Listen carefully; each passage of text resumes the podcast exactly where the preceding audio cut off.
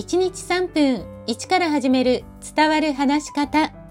こんにちは。フリーアナウンサー、話し方講師、キャリアコンサルタントの三島澄江です。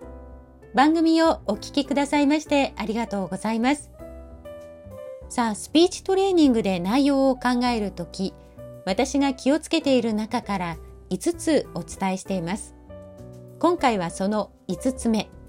これでいいかを問い直し、時間を置いて決断するです。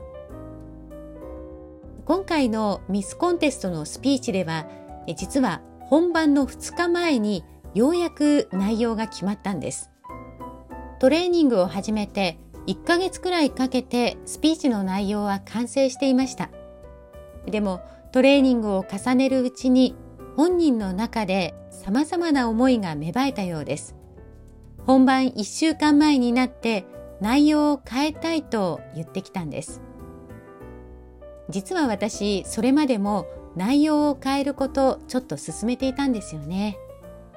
でも本人はこのままの内容でいきたいと言っていたので、それを尊重してトレーニングを重ねていました。しかし、1週間前に変えたいという希望、そこから改めてヒアリングをして、最終的に2日前に内容が決まりました。コンテストを終えてからなぜあの時に変えたいと思ったのかと本人に聞いてみました。すると、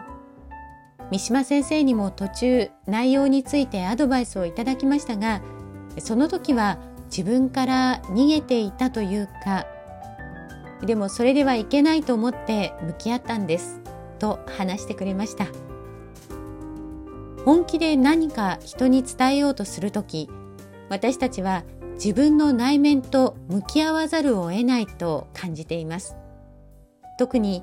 自分の弱い面やできていない面、それから何かしら怖いなと思っているような面というのは見て見ぬふりをしていて本人も気づいていないことが多いんです。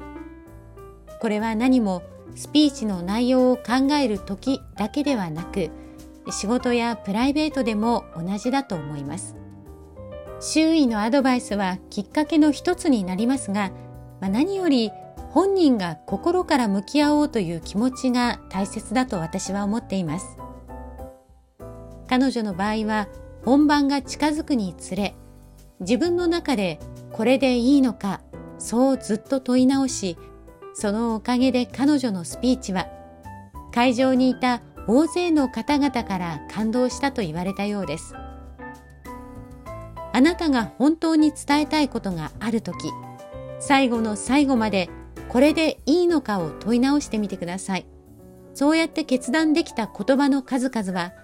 あなたが心から自信を持って話すことができ、